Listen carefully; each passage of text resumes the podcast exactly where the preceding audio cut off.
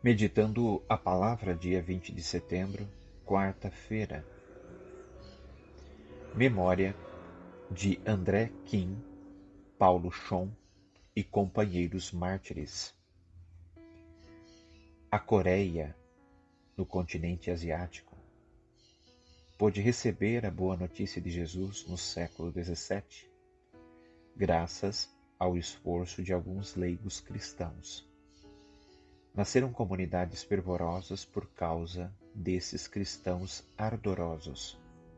Somente em 1836 chegaram os primeiros missionários vindos da França.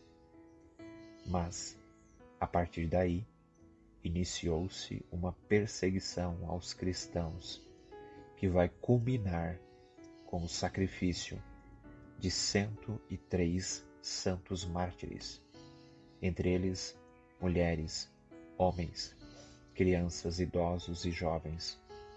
Destacaram-se os mártires André Kim, sacerdote, e Paulo Chong, seminarista. Felizes os que entregam até a própria vida por causa de Jesus Cristo. Proclamação do Evangelho de Jesus Cristo segundo Lucas. Naquele tempo disse Jesus: com quem hei de comparar os homens desta geração? Com quem eles se parecem? São como crianças que se sentam nas praças e se dirigem aos colegas dizendo: Tocamos flauta para vós e não dançastes. Fizemos lamentações e não chorastes.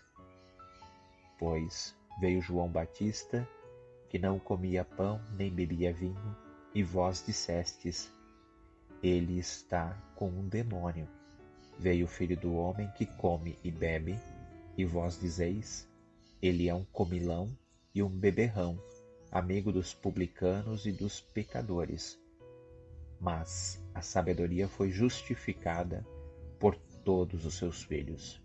Palavra da salvação. Apesar de todos os esforços do Pai, Parece que a humanidade nunca está satisfeita. Sempre encontra o que reclamar. É a violência, a corrupção, a mentira. Nada está bom. No entanto, conforme o ponto de vista que a gente encara o mundo, pode ser que esteja quase tudo bem. Por quê? Porque nós cristãos podemos e desenvolvemos viver com otimismo porque o Pai nos dá tudo de que precisamos para fazer acontecer o bem. Se a gente tiver os olhos fixos só no mal, acaba por se render ao mal ou sacudindo os ombros. Não me interessa, não é comigo. Ou se passa a fazer o mal, já que todo mundo faz. Com isso, o mal penetra o quanto quiser. Mesmo neste mundo tão encrencado, é possível que as pessoas se dediquem a fazer o bem. Não só é possível, mas é necessário.